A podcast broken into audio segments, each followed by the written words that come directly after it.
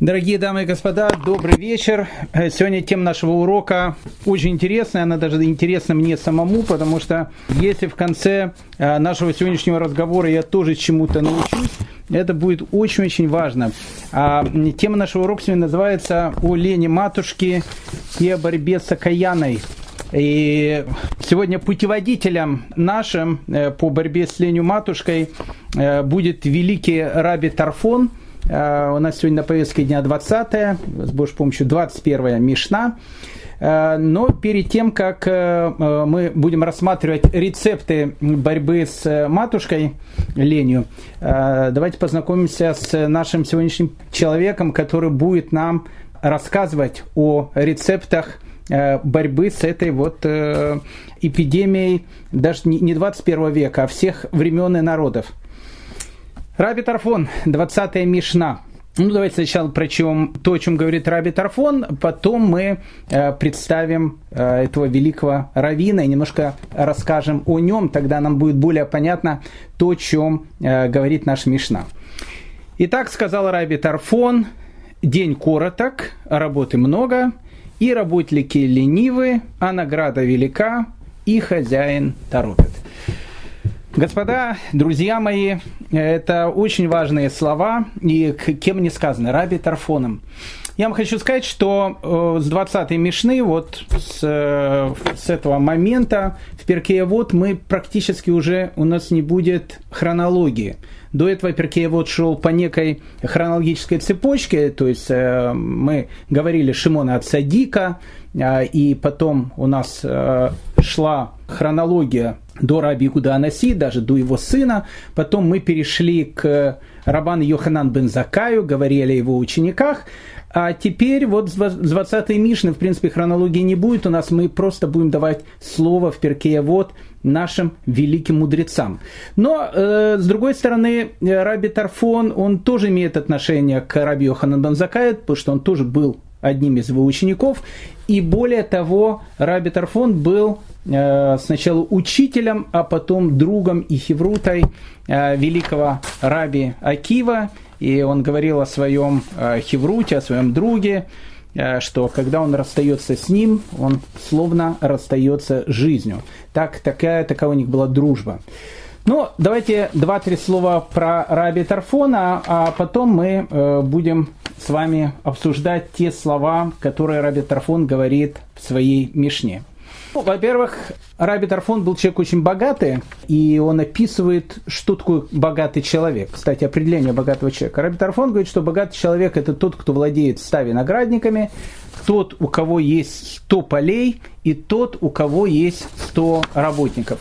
Поэтому если среди наших слушателей есть люди, у которых есть 100 виноградников, 100 полей и 100 работников – дача в Кесарии тут не будет являться каким-то символом богатства, именно виноградники, поля и рабочие.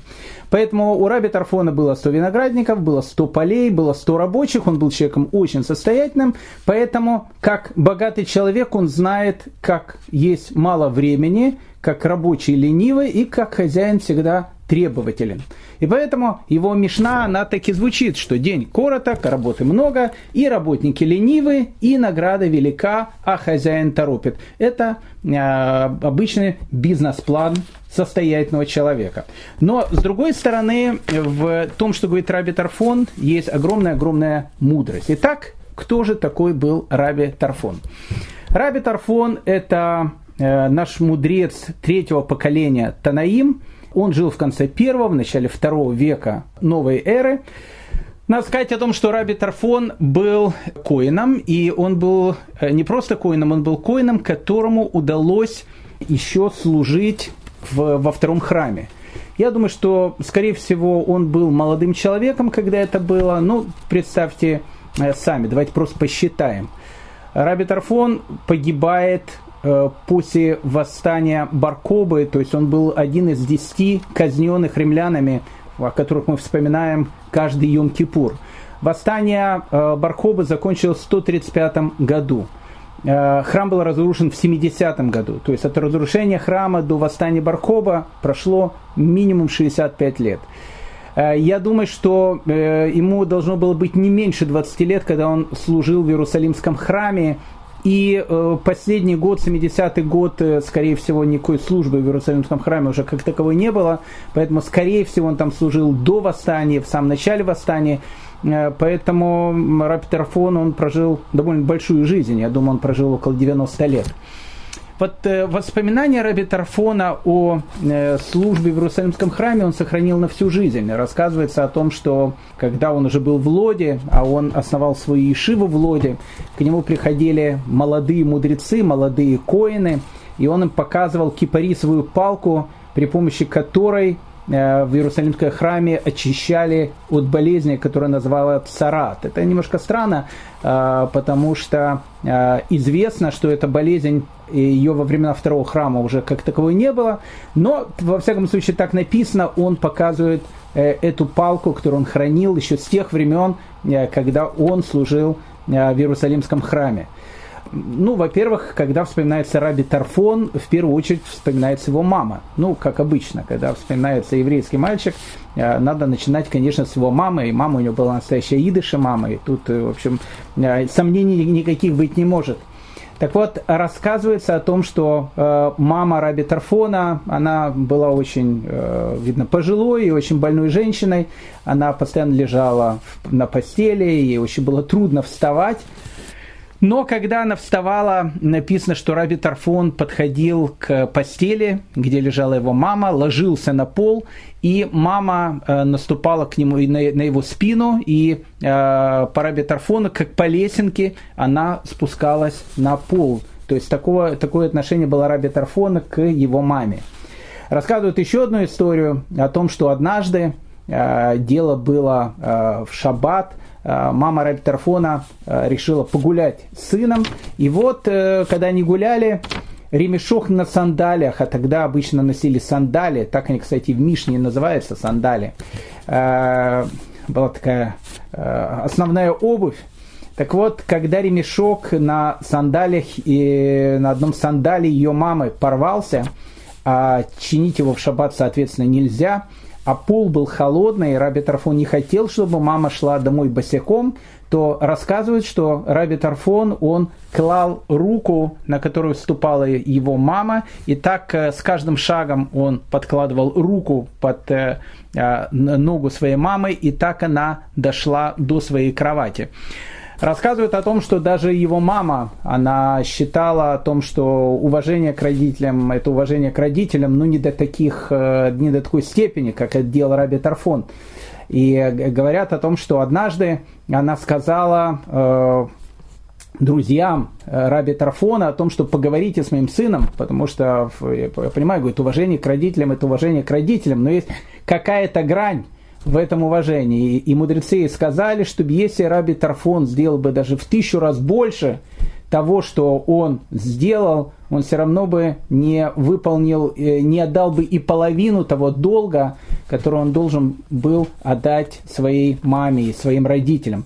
То есть мы видим, э, когда э, наша мама просит нас сходить в магазин и купить молоко или еще что-то сделать, или просто позвонить. Позвонить, просто сказать, как у тебя дела. А времени у нас обычно на это очень мало. Мы видим, что даже если бы мы подкладывали руки под каждый шаг наших родителей, говорят наши мудрецы, что это было бы в тысячу раз меньше э, того, что мы должны сделать были для, наших родителей, чтобы хотя бы наполовину э, высказать им ту благодарность, которую мы им э, хотели бы дать.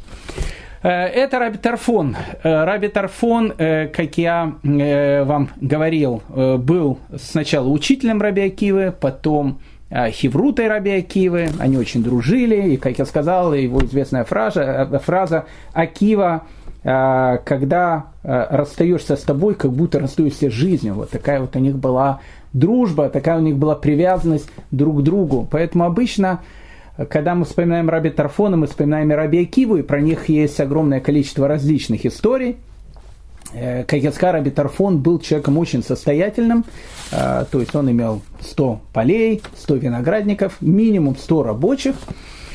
А сдаку, которую он давал, э, он давал, наверное, большую сдаку, но Раби Акиве показалось, что ну, человек такого плана, как Раби Тарфон, мог бы давать и сдаку, может быть, чуть побольше, чем он, чем он дает. И вот однажды Раби Акива подошел к своему другу и учителю и спросил у него, не хочет ли он поучаствовать в очень хорошей такой бизнес-сделке. Ну, Раби Тарфон скажет, что с большим удовольствием. Что, что говорит за бизнес-сделка?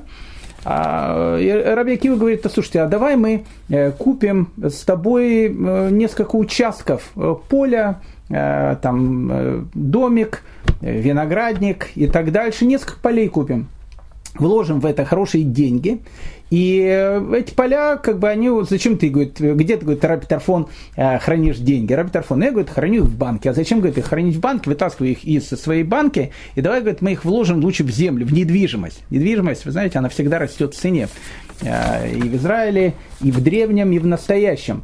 Э, так давай, давай, говорит, мы вложим в недвижимость, и как бы они у тебя будут лежать не в банке под кроватью, а будут приносить нам какую-то прибыль, и э, будут у тебя дивиденды. Ты и так э, целыми днями учишь Тору, дополнительно у тебя какие-то деньги. Ну и Раби Тарфон сказал, слушай, хорошая идея, э, сколько все это удовольствие стоит. И Раби Акива говорит, э, немного, там, 4 тысячи золотых динаров. Ну, по тем временам, э, чтобы вы понимали, деньги большие, поэтому, скорее всего, покупали участок где-то рядом с Кейсарией, или, может быть, рядом с Герцлией.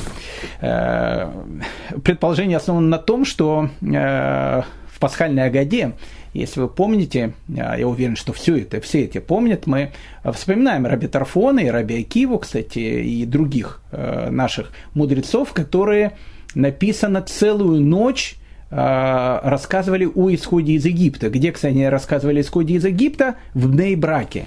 И не заметили, как наступил рассвет почему не заметили, как наступил рассвет? Потому что во время коронавируса запрещено э, заниматься так публично, поэтому нужно было заниматься тайно. Но я думаю, что э, если бы Раби Акива и Раби Тарфон были бы во времена коронавируса, они бы точно Ешивы бы закрыли чтобы не делать просто хилуляшем. Но в те времена не было коронавируса, а в те времена были преследования Адриана, который после восстания Баркобы за любое изучение Торы людей просто убивал, и Раби Акива погиб э, страшный, в страшных мучениях, и Раби Тарфон отдал свою жизнь за то, что он изучал Тору. Поэтому э, именно Раби Тарфон и Раби Акива, они изучают э, Тору и рассказывают об исходе из Египта в Бнейбраке. Поэтому поля могли купить тоже плюс-минус где-то в этой области, на прибрежье.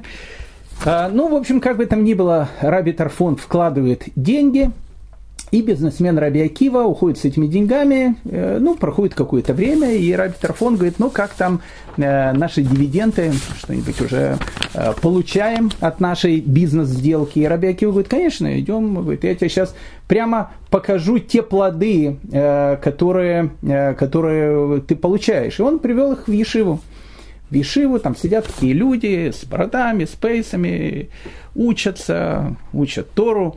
И Рэбби Тарфон говорит, о, какая, говорит, прекрасная Ешива, говорит, а где поле за Ешивой? Он говорит, так это и есть, говорит, это и есть, говорит, куда я, говорит, вложил э, наши деньги. За те деньги, что ты дал мне, он говорит, я приобрел нечто большее, чем поле. Потому что, говорит, любое поле, оно рано или, позже, рано или поздно будет разрушено. Любой дом рано или поздно перестанет существовать. Все в этом мире не вечно. А вот то, во что мы вложили деньги, а я эти говорит, деньги вложил а, в то, чтобы построить эту потрясающую Ешиву, это будет приносить вечно а, дивиденды. Написано, что Раби Акива, э, Раби Тарфон очень расстроился, и он сказал такую фразу, что разве человек раздает свои деньги безвозмездно? Ну, то есть, ну, как бы, то есть, э, смысле, он сказал, ну, все, деньги потерял. Это странно слышать от Раби Тарфона, а, и наши мудрецы э, спрашивают, а почему Раби Тарфон была такая реакция. А, Раби Тарфон очень расстроился. Он сказал, что ну как бы и поле не купили. Ну ладно, полем э, полдела. То есть вложил деньги в Ешиву прекрасно, в прекрасное вложение, куда Раби Акива вложил эти деньги. Но ведь Раби Тарфон-то не собирался вкладывать деньги в Ешиву, и получается, что э, у него не было намерения давать эту сдаку, а раз он считал, что у него не было намерения давать эту сдаку, значит, сдаки как таковой э, не было найдено. И наши мудрецы тогда говорят, Раби Тарфон, не волнуйся, э, существует такой закон, что если человек на Тахани Мерказит потерял свой кошелек, в котором было и Равкап, и там Таудадзеут, и, э, ну, и кредитные карточки какие-то, и деньги какие-то. Э, он, э, он говорит, ничего страшного, если они не нашлись. Он говорит, если эти деньги нашел какой-то бедный человек, их потратит их на себя, то это будет считаться, что ты ему дал сдаку. Лучше так, конечно, так не делать, но такая опция существует. Потерял 100 шекелей, не нашел, скажи, что если они пошли человеку там на какое-то доброе дело, то пусть считается это сдака, и ретроспективно э, наш сдака работает. Так вот, э, тогда Раби Акива, он позвал одного из молодых учеников, которые сидели, учили, и он читал Тиелим, и он говорит, а что ты сейчас читаешь? И он сказал, я читаю о том, что э, сдака, она существует навеки, то есть она существует всегда. И говорит, сказал Раби Акива тогда Раби Тарфон, видишь, э, все, что ты дал и дал э, на э, такую сдаку, э, это, это дивиденд, они будут существовать всегда, будут существовать вечно. Э, с Раби Тарфоном много э, связано историй в Талмуде. Одна такая очень интересная история – про то, как э, однажды Раби Тарфон, там было поле одно, и на этом поле э, там выращивали какие-то какие фрукты, э, не знаю, финики, уже не помню, что там выращивали. И постоянно хозяин этого поля видел о том, что кто-то эти его урожаи, в общем, как бы перелазил через забор и, в общем, воровал. И он постоянно ходил с этим э, ружьем э, и постоянно говорил, э, Сенат, говорит, брать не буду, но, говорит, если поймаю, говорит, этого товарища, который, говорит, ходит ко мне, значит, и крадет у меня, значит, мои яблочки, я, говорит, ему, в общем, все, что, все, что думаю, все скажу. Вот было в Америке, он был вооружен, это, там можно носить оружие. И вот э, э, и он так ждал, ждал, ждал, и, в общем, никого не нашел. Никого не нашел, кто, в общем, мог бы кто у него, значит, воровал эти э, вещи.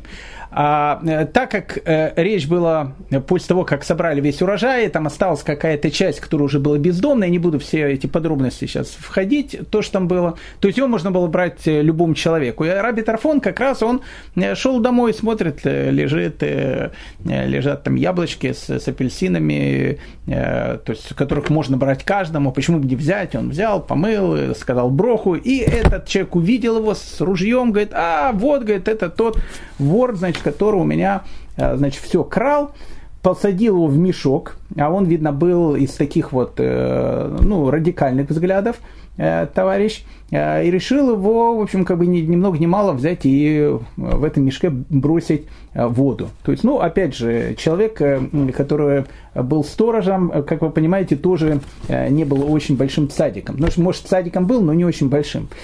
Э, и э, Раби Тарфон, когда видит, что дело заканчивается очень э, так печально, для него может сейчас закончиться, потому что его сейчас могут просто бросить воду, то, что называется концы воду, а в этих концах Раби Тарфон. И Раби Тарфон тогда он как бы взмолился, он сказал, горе тебе, Тарфон, пришла смерть твоя. Ну, просто так сказал, горе тебе, Тарфон, все, пришла смерть твоя. Этот человек, как услышал горе тебе Тарфон, услышал фамилию, это имя Тарфон, он как испугался, положил этот мешок, убежал. Раби Тарфон вылез из этого мешка, он к нему подошел, Рэбе, извините, пожалуйста, я же не знал, что это вы, простите, у меня там постоянно кто-то там ворует, там эти все вещи. Думал опять демократы в сад залезли и так дальше. И, и Раби Тарфон э, очень расстроился, кстати по, по всему этому делу. Ну, в смысле, не, не из-за того расстроился, э, что его в воду не бросили, а очень расстроился, потому что он сказал, горе мне, ибо воспользовался я короной Торы. Э, обратите внимание, вот это взгляд, э, взгляд человека. Воспользовался я короной Торы, а всякий, говорит, кто пользуется короной Торы, уйдет из этого мира. А, кстати, мы учили это и в Перке Воте, то, что тот, кто использует Тору как лопату, тот, кто а, Тору использует как э, средство своего заработка для того, чтобы благодаря Торе иметь какие-то дополнительные там дивиденды и так дальше. Э, написано, что это не очень э, хороший такой путь, по которому может идти человек. Так Раби Тарфон, он расстроился не из-за того, что, не дай бог, его не бросили в воду, а он разбро... расстроился из-за того, что он как бы воспользовался своим положением равина, своим положением э, такого известного человека, и он посчитал, что э, вот он как раз Туру использовал как лопату, и поэтому э, реакция у него была именно такой. Поэтому э, еще раз Раби Тарфон, э, герой э, нашего повествования, человек великий, и два высказывания, которые он говорит, 20 и 21 Мишни, они, безусловно, э, требуют нашего внимания. Итак, говорит Раби Тарфон, день короток. День короток. Ну, понятно, что тут речь идет э, не просто о дне – то где речь идет о днях жизни. А как написано в Диврея Амим, как тень дни наши на земле. Очень интересно, потому что Мидраш Раба, он говорит, как тень, дни наши на земле написано в Диврея Амим, написано в, в Танахе. Хотя бы, говорит, как тень от дерева или как тень от дома, но они же ведь похожи как э, на тень крыла прилетающие птицы. То есть, как тень наши дни на земле. И говорит, опять же, Мидраш, подобно тени крыла птички калибри, которая летит со скоростью звука, и вот эта вот тень, которая ее есть, ее можно увидеть какое-то мгновение. Это жизнь человека. И об этом много можно размышлять, об этом много можно говорить живет человек долго, э, слава богу, мы живем не как жили э, там лет 300 тому назад, когда 30 э, лет уже считался, в принципе, средний возраст продолжительности жизни человека с Божьей помощью, с медициной, которая есть, чтобы Всевышний посылал нам всем здоровья, и до 120 лет и живут сейчас намного больше, но все равно сколько бы человек не жил бы, даже если он проживет 120 лет. Что такое 120 лет? Подобное это дни наши, как э, тень на земле. То есть она проходит и проходит с огромной-огромной скоростью. Я э, недавно встретил одного человека, очень пожилого, ему уже лет, наверное, 85, и мы с ним что-то говорили, и он мне говорит, Равдаля, знаете, мне говорит, такое впечатление, что мне 15 лет было вчера. И он говорит, вот вы не поверите, вот я прямо помню, как мне родители праздновали мое 15-летие. А это, говорит, было 70 лет тому назад. Как, говорит, быстро они пролетели.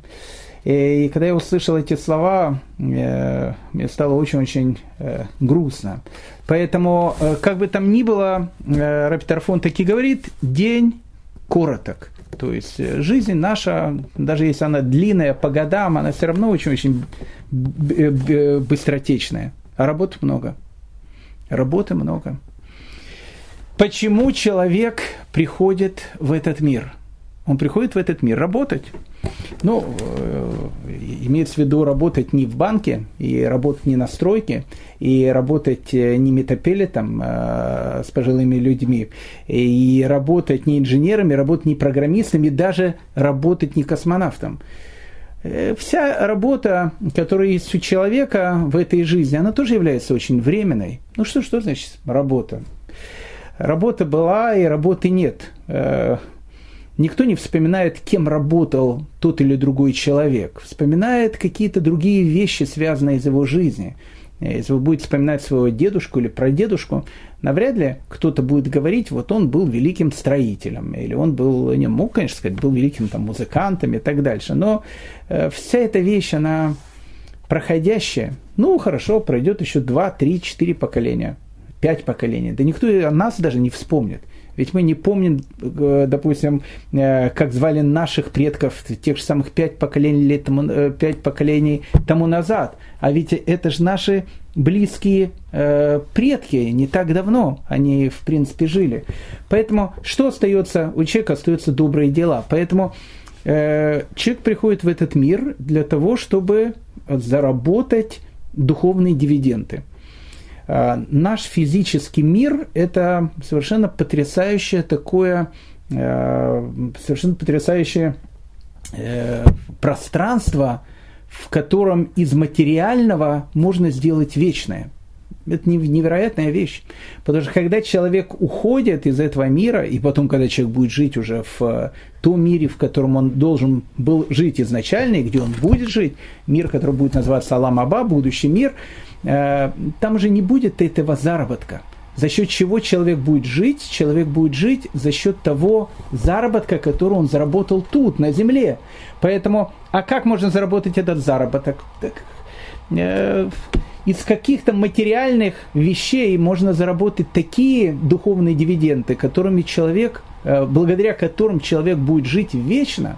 Поэтому день короток, жизнь человека коротка, а работы много – сколько в жизни человек может сделать всего хорошего. Огромное-огромное количество. А в чем проблема? А работник ленив. Лень. Господа, это те, тема нашего урока, хотя уже полурок прошло, но поверьте мне, это то, чем стоит посвятить не один урок, не два урока и не три урока – целых три недели все самые великие раввины, которые преподают на Талдоте, если бы говорили об этой ужасном качестве, которое является ленью, все равно не было бы сказано даже процента того, что нужно о нем сказать. Лень. Рамхаль говорит о том, что человек, он очень тяжел по своей природе. Очень тяжел. Вспомните, сколько раз вы хотели учить английский язык? Сколько раз вы хотели заняться спортом? Сколько раз вы хотели изменить свою жизнь вот как с белого листа? Надо сесть на диету. Что я постоянно кушаю, там какую-то гадость. Надо сесть на диету, надо в, в, быть в хорошей форме. Я не говорю сейчас о каких-то духовных вещах, я говорю просто о каких-то материальных вещах. И обычно что говорит человек? Обязательно я это сделаю, когда завтрашнего дня. Как сказал Марк Твен, не откладывай на завтра то, что можно сделать послезавтра. И это, к сожалению, является девизом большинства из нас. А это ужасно. Ведь что такое лень? Лень – это начало смерти. Потому что жизнь – это движение. Жизнь – это движение. Почему дети они в них огромное количество жизни. Посмотрите, вот, посмотрите, как ведут себя дети. Если посмотреть правильную модель поведения, наблюдать за детьми. Они бегают, они прыгают, у них полно каких-то забот, полно каких-то э, дел, которые они хотят делать. У меня э, ребенок э, вчера ложился спать, и я ему говорю, спокойной ночи, э, рассказываю какую-то сказку перед сном. Он говорит, пап, столько, говорит, надо было сегодня говорит, за день сделать. Говорит, представляешь, говорит, даже, говорит, и не начал делать то, что хотел сегодня сделать. А он весь прыгал, бегал весь день. Вот, понимаете, вот это жизнь когда человек э, начинает э, как бы лениться, это начало смерти. Почему? Потому что смерть – это э, состояние, когда нет движения. А лень – это, опять же, это то состояние, когда человек ничего не делает. Написано в перке, вот, мы будем это учить, только в пятой главе, дай Бог, чтобы до нее дошли. Так написано, что как должен человек исполнять волю Всевышнего – исполняй волю Всевышнего и будь отважен, как леопард, легок, как орел, быстр, как олень и могуч, как лев. Вы подумайте о том, что это просто какой-то зоопарк, э, э, э, там сафари или Иерусалимский или Московский зоопарк, там будь как отважен, как леопард, легок, как олень, быстр, легок, как орел, быстр, как олень, могуч, как лев – что, ну просто простые красивые эпитеты. Господа, это не эпитеты. Это рецепт долгой и счастливой жизни. Поэтому, когда человек просыпается утром, и открывая глаза, он говорит, ой, погода плохая, на работу вставать, еще надо поспать, ой, какой-то, лучше бы уже было бы какое-то воскресенье, суббота, отдохнуть и так дальше. Все, человек уже на 80% мертв. Как нужно вставать? Человек должен открывать глаза и тут же представить о том, что он легок как орел. Он не просто встает с постели, он вспархивает с постели – Э, идет чистить зубы, он не идет чистить зубы, нет, он, он бежит, как олень чистить зубы, одевается и кушает, чтобы успеть сделать какие-то дела э, утром, как, как могучий лев. И вот если человек с этого начинает свой день, то поверьте мне, во-первых, и день человека э, у, у, удастся, и его служение Всевышнему оно будет тоже полным, и человек от своей жизни будет получать не боли в спине и не со словами, когда уже наступит отпуск. Что значит, когда уже наступит отпуск? У меня один из моих учеников, э, сегодня мы утром говорили, он говорит, Рабгадаль, когда уже наступит лето? Я говорю, слушай, когда наступит лето, тебе на полгода, уже, ты уже на полгода будешь старше ты потеряешь уже эти полгода. Что, когда наступит лето? Оно закончится, ты будешь говорить, когда наступит еще одно лето, а потом еще одно лето, еще одно лето. И так уже, э, ну, сколько-то количество лет, и потом э, моментально в море, э, как говорили древние латиняне. Причем-то, когда наступит лето? Сегодня, сегодня столько можно сделать. Сегодня, которая наступает, она полна, по этот день он полон таких возможностей, которые, которых человек э, может воплотить. Поэтому с чего все начинается? Всего, все начинается с утра. Вспомните этот зоопарк. Вспомните, когда вы открываете глаза, э, просыпаясь рано утром, и вспомните, как проходит ваш день. Написано в книге Мишлей, слова на самом деле очень-очень страшные. Написано, проходила мимо поля человека ленивого, и мимо виноградника человека безрассудного, и вот зарос он колючками, а, э, бурьяном, и каменная ограда, его обрушилась, и посмотрел я, обратил сердце свое, поглядел и получил урок. Немного поспал, немного подремал, немного полежал, сложа руки, и бедность скоро придет. Обратите внимание, э, конец, он начинается с самого э, маленького. И вообще любая катастрофа, э, которая связана с любыми вещами, она начинается с каких-то маленьких шажков. Обратите внимание, то, что тут написано. Немного поспал, немного подремал, немного полежал, сложа ругы, и бедность скоро придет. Все начинается со слова «немного». Ну, сегодня я немного посплю, чуть больше. Ну, что, и завтра э, обязательно сделаю. Сегодня я немного не пойду туда, куда я должен был пойти. Ну, ничего страшного, не каждый день. Немного, сегодня. Так вот, из э, немного начинается, в принципе, все. Великий Рамхаль, Муишхайм Луцата, в Месилат и Шарим, пишет об этом слова, которые, я считаю, просто нужно вот так вот большими буквами написать и э, сделать на магните и повесить на каждый холодильник. И перед тем, как э, ты хочешь э, садиться на диету, и э, вот э, в, скажешь, вот после 7 часов вечера ничего не кушаю, а потом, э, ну, обычно, как обычно, в 10 э, полезешь к холодильнику и скажешь, ну, ничего страшного, ну, немного, ну, немного возьму, а завтра начну. Вспомните слова Рамхаля, они, они очень-очень важны. И вот важнейшее правило, проверенное теми, кто стремится воспитать в себе качество воздержания. Всякое облегчение в законе нуждается в проверке. Несмотря на, на то, что оно может быть правильным и необходимым, нередко оно в действительности оказывается советом дур, э, дурного начала, плодом его хитрости. Ой, прошу прощения, не там начал, на страницу раньше. Э, это уже по селению. А долей начинается так. Мы своими глазами видим, как часто бывает, что сердце человека знает его обязанности и открывается ему, что надлежит делать для спасения души, и что вменено ему в, в обязанность создателем, но человек, тем не менее, пренебрегает всем этим. И не потому, что он осознает что он не осознает своих обязанностей или по какой-то другой причине, а только из-за того, что лень отягощает и побеждает его. А теперь послушайте слова, господа, это же, это же важные слова. Он говорит, немного поем, немного посплю, или по-другому. Тяжело мне выйти из дома, ведь я уже разделся. Как теперь оденусь? Или очень жарко, или очень холодно, или идет дождь, и будет искать иные поводы и причины, которых полно у лентяев. И всякий раз Тора оказывается заброшенной, работа не исполняется, а человек оставляет Создателя. И сказал Шламо, от лени обрушится потолок, а от слабости рук потечет дом.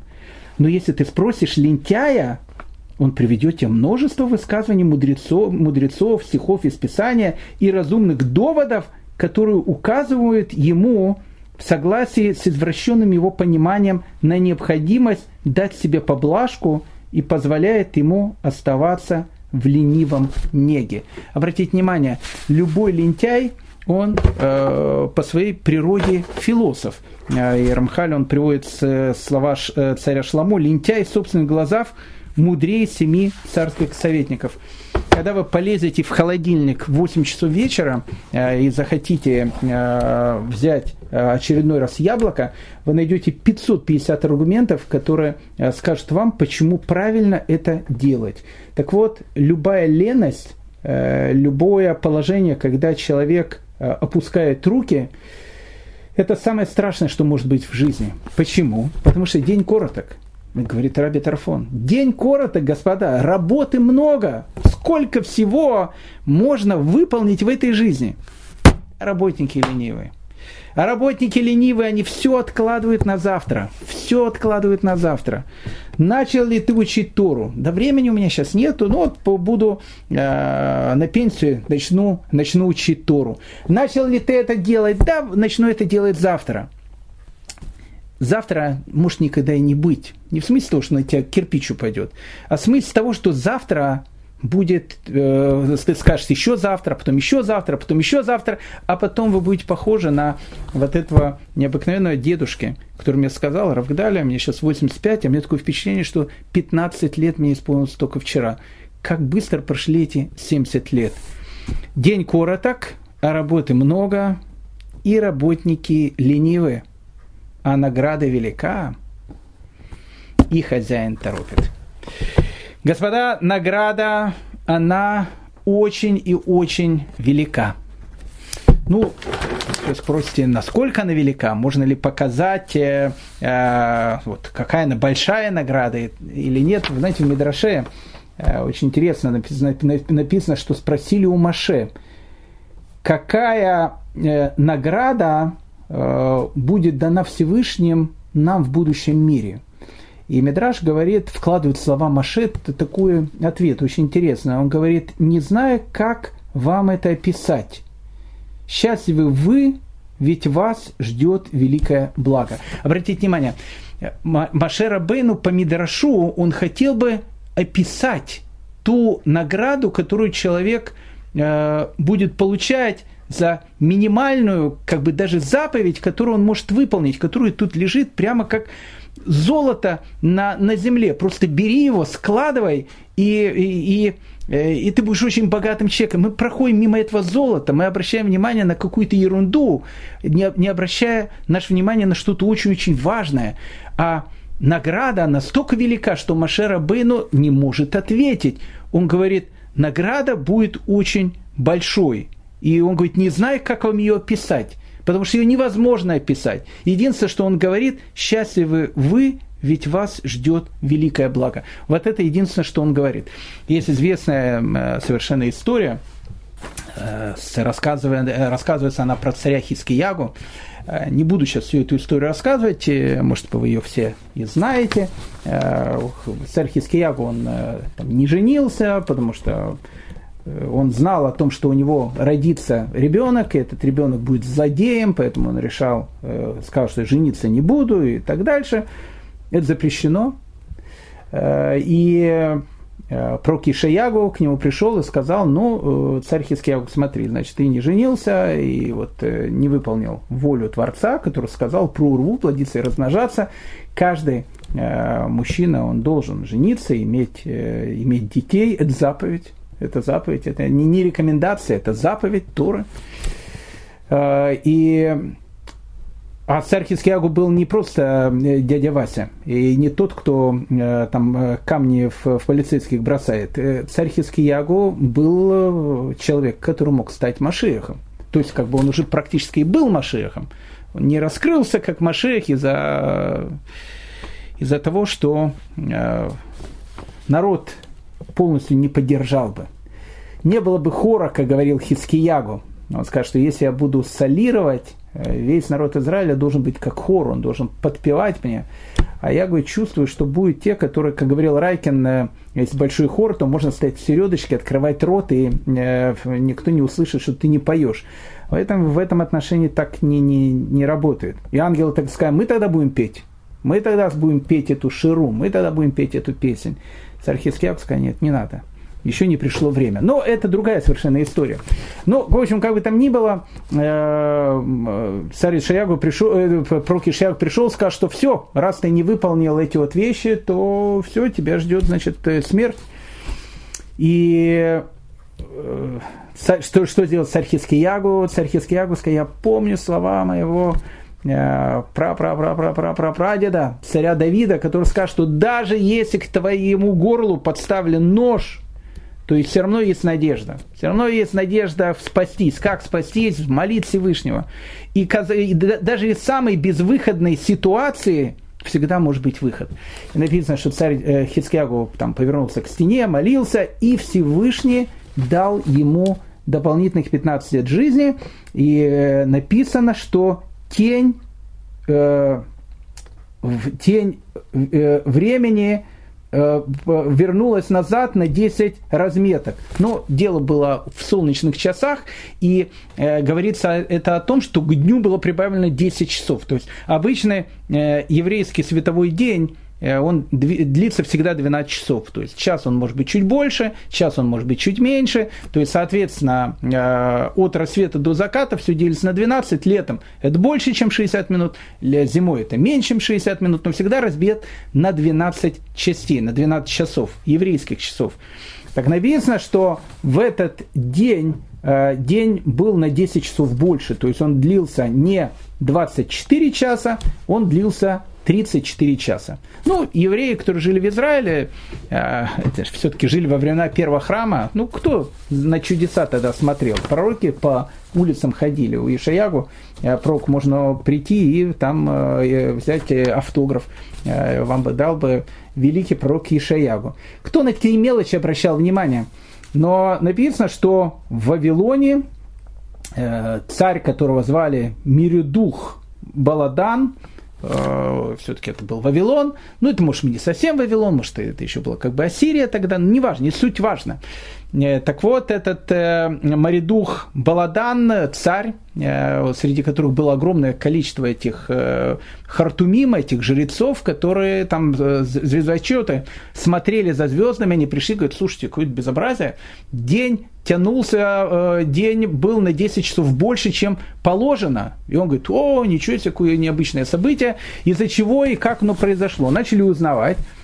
Вот, говорит, в Израиле есть э, царь Хискиягу, это из-за него э, день продлился на 10 часов. И написано, что царь решил написать царю Хискиягу письмо, и он начал это письмо словами «Мир уважаемому царю Хискиягу, мир святому городу Иерушалайма и мир э, великому Богу, который обитает в Иерусалиме». И написано, что он хотел уже э, отправить это письмо, а у него был слуга, которого звали Новоходноцар. Ну, тогда его, видно, звали Новоходноносик, э, э, ну, он еще такой молодой был, э, и потом стал Новоходноцаром, царем Вавилона. Пока он еще был молодым, зеленым, то, что называется, и когда царь хотел отправить письмо, он говорит, царь не вели казнить, дай, э, разреши слово молвить. И царь говорит, молви.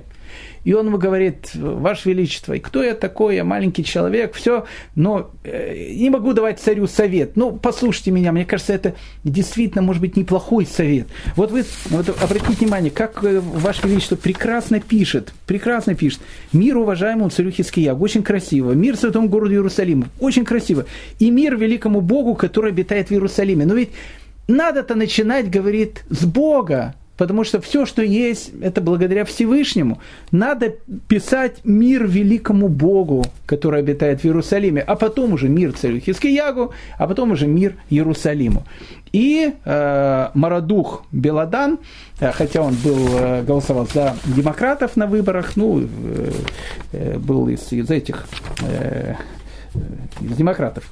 И, и, но несмотря на это, несмотря на это, несмотря на это, он говорит, ты прав. Ты прав и переписал это письмо.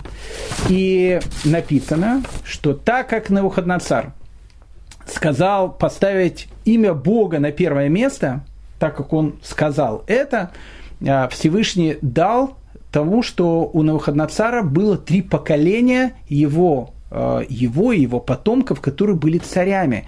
За одно только слово. И заканчивают наши мудрецы словами. Обратите внимание. Навуходоносор. Какой это Навуходоносор? Какому-то э, демократу Марудуху Беладану. И это партия Джорджии, я не знаю откуда, по-моему, Джорджия, он откуда-то был. Ну, от, откуда-то, оттуда. Э, э, дает за, за маленькую какой-то совет, дает так, что три Э, поколение, у него будет поколение царей, то что может сказать о нас? Что может сказать о нас, когда еврей вот э, встает утром, э, а ему говорят, одень филин. Он говорит, я ленюсь. Ну, как бы бывают такие товарищи. У меня есть такой тоже один ученик. Я говорю, что ты, ты, ты, ты филин не одевал? Нет. Почему? Ленюсь. Две минуты. Слушай, две минуты. Ты представляешь, что такое Навуходоносор? Какой-то Навуходоносор за то, что исправил одно слово, ему Всевышний дал то, что его предки, потомки его, были три поколения царями. А представляешь, что у тебя будет? Ты одел тфилин на голову, две минуты. Ты даже не представляешь, какая награда будет у тебя. Поэтому, поэтому и говорит нам Раби Тарфон, а награда велика. Велика награда. И хозяин торопит. Хозяин торопит. Кто наш хозяин? Наш хозяин это папа. А кто наш папа? Наш папа – это Вину Шибешамаем, это Отец наш Небесный. Он нас торопит. Почему торопит? Потому что Всевышний любит ленивых. Потому что лень – это смерть. А Всевышний любит смерть. Он любит жизнь. Ведь он сделал человека для жизни. Поэтому, говорит Раби Тарфон, сказал Раби Тарфон еще раз – День короток, а работы много. Много работы. И работники ленивы, а награда-то как велика. И хозяин торопит, торопит, торопит, торопит. Не откладывай на завтра. Не откладывай на завтра. Делай все сегодня. Не говори о том, что быстрее бы наступил отпуск. Это неправильный взгляд на жизнь. Говори о том, что как сделать так, чтобы... Даже не надо завтрашний вечер. Не надо завтрашний вечер, сегодняшний вечер. Как сделать так, чтобы я сегодняшний вечер прожил по полной катушке? Как сделать так, чтобы в сторону как-то забросить мою лень? Ведь в жизни столько можно интересное сделать, а награда велика. И хозяин торопит. Дорогие мои друзья, э, видите, как-то мы очень э, рассчитывали сегодня две мешны, но опять, видите, медленно, медленно, но ничего страшного. Э, в следующий понедельник, с Божьей помощью, 21 Мишна, вторая серия. Раби Тарфон. Раби Тарфон будет продолжать говорить, и мы будем разбирать великие слова Тарфона уже на следующем нашем уроке. Большое спасибо всем за внимание.